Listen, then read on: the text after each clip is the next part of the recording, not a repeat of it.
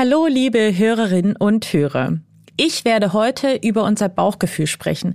Genauer gesagt will ich herausfinden, wie gut wir uns auf unsere Intuition verlassen können und wann es besser ist, rational zu entscheiden. Dafür spreche ich mit der Bestseller-Autorin und Psychologin Stefanie Stahl. Im Mythencheck finden wir außerdem heraus, ob es stimmt, dass schwarze Kleidung Wärme speichert und warum Beduinen es vorziehen, schwarze Gewänder zu tragen. Mein Name ist Elisabeth Kraft und ich bin Wissenschaftsredakteurin bei Welt. Schön, dass ihr da seid. Aha. Zehn Minuten Alltagswissen. Ein Podcast von Welt. Welcher Typ Mensch seid ihr? Also hört ihr bei schwierigen Entscheidungen eher auf euer Bauchgefühl oder vertraut ihr eurer Rationalität? Ich bin so ein bisschen von beidem. Heißt, ich versuche Probleme rational anzugehen, habe mir in den vergangenen Jahren aber auch antrainiert, mehr auf meine Intuition zu hören. Warum? Weil meine Erfahrung gezeigt hat, wenn ich mich in einer Situation mit einem Menschen oder einer Entscheidung unwohl fühle, dann hat das oft auch einen Grund. Warum unser Bauchgefühl in die eine Richtung oder die andere ausschlägt, das können wir manchmal gar nicht so richtig erklären. Kein Wunder also gibt es etliche Ratgeber darüber, ob und wie stark sich Menschen von ihrer Intuition leiten lassen sollten. Und natürlich sind diese Fragen längst auch Gegenstand der Forschung. Einige Expertinnen beispielsweise sind davon überzeugt, dass analytische Entscheidungen nicht unbedingt die besseren sind. Und Studien geben ihnen recht. Sollten wir also alle öfter auf unser Bauchgefühl vertrauen? Und wann ist es eigentlich besser, eben genau das nicht zu tun? Das und mehr möchte ich heute von Psychologin Stefanie Stahl wissen. Sie ist Expertin für Bindungspsychologie und hat kürzlich ein neues Buch mit dem Titel Wer wir sind veröffentlicht. Darin beschreibt sie, wie wir wahrnehmen, fühlen und lieben. Und für die, die mehr über sie, ihre Arbeit und ihr neues Buch erfahren möchten, stelle ich einen Link zu ihrer Website auch direkt in die Show Notes. Frau Stahl, was unterscheidet denn jetzt Intuition von rationalem Denken? Ja, die Intuition, die kommt eben aus ganz alten Erinnerungen. Das heißt, da werden ganz, ganz schnelle Assoziationen im Gehirn gebildet, die uns auch oft gar nicht bewusst sind, weil es geht blitzschnell und äh, die sich auch oft in sogenannten Bauchgefühlen dann manifestiert, dass man plötzlich so ein Gefühl hat von, hier stimmt irgendwas nicht oder aufgepasst oder was auch immer und wir gar nicht rational bestimmen können, woher das kommt und die Intuition speist sich oft aus unserem impliziten Gedächtnis. Das implizite Gedächtnis ist das Gedächtnis, was eben nicht mehr unserem Bewusstsein völlig zur Verfügung steht. Zum Beispiel, was wir in den ersten Lebensjahren erlebt haben, ähm, können wir nicht bewusst erinnern und trotzdem sind viele Erfahrungen dort im Gehirn abgespeichert. Also wenn wir zum Beispiel ähm, desolate Kindheitserfahrungen gemacht haben in den ersten frühen Lebensjahren, an die wir uns gar nicht mehr so gut erinnern können, ähm, ist viel davon abgespeichert. Es mangelt uns uns vielleicht an Urvertrauen und so weiter. Und deswegen reagieren wir dann möglicherweise intuitiv äußerst wachsam und überreagieren auch auf vermeintliche Gefahrensituationen. Das wäre so ein Beispiel. Das rationale Denken ist ja ganz bewusst. Da wissen wir ja, was wir denken. Das rationale Denken steht unserem Bewusstsein, also auch unserem expliziten Gedächtnis zur Verfügung, beziehungsweise das explizite Gedächtnis speist unser rationales Denken. Und das rationale Denken ist halt immer viel langsamer als diese blitzschnellen Bauchgefühle. Berät uns unser Bauchgefühl denn immer richtig?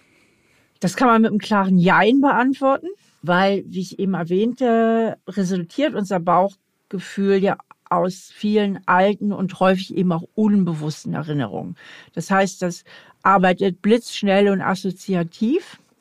Und je nachdem, wie unser Gehirn geprägt ist, kann unser Bauchgefühl natürlich auch ein völlig falscher Berater sein. Das macht sich besonders bemerkbar bei Ängsten, zum Beispiel Menschen, die traumatische Erfahrungen haben und wo halt das Angstzentrum im Gehirn, die Amygdala, besonders schnell anspringt, die ganz schnell so innen heraus so ein intuitives Bauchgefühl haben von Gefahr.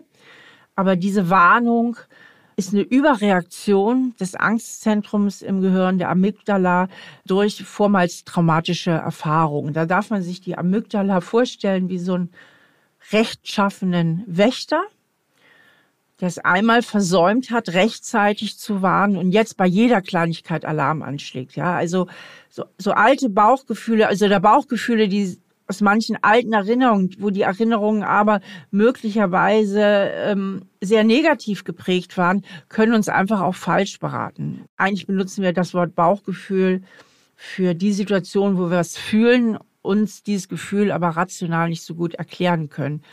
Und ähm, häufig kommen Bauchgefühle eben auch aus schwierigen Kindheitsprägungen, aber nicht immer. Denn wir können auch völlig richtige und gesunde Bauchgefühle haben. Und die hohe Kunst ist natürlich, äh, die beiden voneinander richtig zu unterscheiden. Genau, gibt es denn Tricks, die uns dabei helfen können, herauszufinden, ähm, ob wir unserem Bauchgefühl trauen können? Das Wichtigste ist eine ganz gute Selbstkenntnis. Ähm, dafür plädiere ich ja immer in all meinen Büchern, beziehungsweise gebe auch Anleitungen dafür, mal zu gucken, wo, wie bin ich denn eigentlich geprägt? Was sind typische Trigger von mir? Also Trigger heißt immer so, so ein Auslösen der Reiz. Also wenn ich zum Beispiel aus einer Kindheit komme, wo ich oft erlebt habe, dass meine Wünsche so ein bisschen überhört werden oder es wird nicht richtig auf mich eingegangen, dann kann ich so tiefe Überzeugung erworben haben, wie ich werde nicht respektiert, ja, also meine Meinung wird übergangen. Und wenn ich dann erwachsen bin mit dieser Prägung, bin ich ganz schnell getriggert, wenn ich mich in irgendeiner Form übergangen fühle. Und zwar zu schnell getriggert. Zum Beispiel, ich sitze in einer Teamsitzung und möchte einen Beitrag machen und es wird nicht sofort auf mich eingegangen, was aber vielleicht typisch ist für dieses Team, weil alle reden gerne mal ein bisschen durcheinander und man muss dann auch schon mal sagen, hey, hört mir mal zu. Das geht anderen Kollegen genauso. Aber ich mit dieser Fortprägung sehe das nicht auf dieser rationalen Ebene, sondern bin sofort wieder getriggert, bin gekränkt, fühle mich nicht respektiert und werde aus dem Bauch heraus zum Beispiel wütend. Denn Kränkung löst ja oft Aggressionen aus. Ne? Wenn man sich herabgesetzt fühlt oder nicht respektiert fühlt, äh, löst das oft Wut und Aggressionen aus. Das wäre jetzt sozusagen das blitzschnelle Bauchgefühl. Und jetzt geht es darum, mich dabei zu ertappen. Ich muss es merken und dann kann ich einen Schritt innerlich zur Seite gehen in meinen erwachsenen Verstand, also in meinen frontalen Kortex wechseln. Das ist der Sitz der Vernunft und diese Situation mal kurz von außen betrachten. Und wenn ich mich dann halt ganz gut kenne und ich weiß ja, dass das meine alten Trigger sind aus der Kindheit, dann kann ich noch rechtzeitig zu der Erkenntnis kommen, hey, pass mal auf, bist jetzt wieder getriggert. Das ist aber eine typische Teamsitzungssituation hier. Das geht allen so. Das ist nicht so, dass sie dich weniger respektieren als alle anderen, aber das ist ein altes Kindheitsgefühl. Und dann habe ich die große Chance, die Vergangenheit von der Gegenwart noch zu unterscheiden, also sehen, das kommt eigentlich aus der Kindheit, das hat gar nichts mit dem Hier und Jetzt zu tun und dadurch meine Gefühle zu regulieren und entsprechend natürlich auch mein Verhalten zu regulieren. So wie Sie das beschreiben, klingt das von, für mich jetzt auch schon sehr danach, dass wir doch die Möglichkeit haben, unser Bauchgefühl zu trainieren. Wenn dem so ist, wie können wir das denn machen? Ganz, ganz viele Menschen, die haben einfach auch mit ein paar Kindheitsprägungen zu kämpfen, die haben mit Alltagsproblemen zu kämpfen, die haben mit moderaten Ängsten oder moderaten leichten depressiven Verstimmungen zu kämpfen, mit Schwierigkeiten in Beziehungen zu kämpfen. Und die können sehr, sehr viel auch in Eigenregie machen. Vor allen Dingen dann, wenn sie vielleicht einfach mit einem Podcast oder mit einem guten Ratgeber oder was auch immer sich so ein bisschen roten Faden an die Hand nehmen, wonach sie denn mal so gucken können. Und wichtig ist halt in allen Fällen und nicht nur um Bauchgefühl zu trainieren, sondern auch zu einem authentischen Selbst zu finden, also wirklich zu finden, wer bin ich eigentlich, was ist meine Identität, wo sind auch so meine Wünsche und Bedürfnisse, wo sind meine Grenzen, dass man überhaupt einen guten Kontakt zu seinen Gefühlen herstellt, ja, dass man sich erlaubt, alle Gefühle zu fühlen. Das kann sehr viel über Achtsamkeit geschehen, denn viele Menschen verdrängen reflexartig ihre Gefühle, aber wenn man sich bewusst denen mal zuwendet und sagt, Moment mal, da war jetzt gerade so ein Gefühl, ich gebe denen jetzt mal ein bisschen Raum, ich versuche mal zu verstehen, woher kommt dieses Gefühl, was hat das vielleicht mit der gegenwärtigen Situation zu tun, und sind da auch Anteile in diesem Gefühl, die gar nichts mit dem Hier und Jetzt zu tun haben, sondern die viel mit meiner Vergangenheit ähm, zu tun haben, weil ich da immer wieder genau in diese Gefühlssituation gekommen bin, so wie ich das eben schon mal erklärt hatte, dann gewinnt man mit diesem Training ein immer deutlicheres Gespür dafür, was ich überhaupt fühle und wie angemessen das Gefühl gerade für die gegenwärtige Situation ist. Das war Psychologin und Bestsellerautorin Stefanie Stahl. Vielen Dank für Ihre Expertise. Gern geschehen. Stimmt das wirklich? Mythos oder Wahrheit? Spätestens im Sommer, wenn die Sonne so richtig viele Stunden scheint und es draußen richtig heiß ist, dann versuchen wir ja der Hitze zu entgehen, also ich zumindest, indem wir uns im Schatten aufhalten oder weniger Kleidung tragen. Viele setzen dann auch auf helle Farben, denn sie glauben, schwarze Kleidung speichert Wärme und macht es dadurch noch ungemütlicher. Aber stimmt das auch?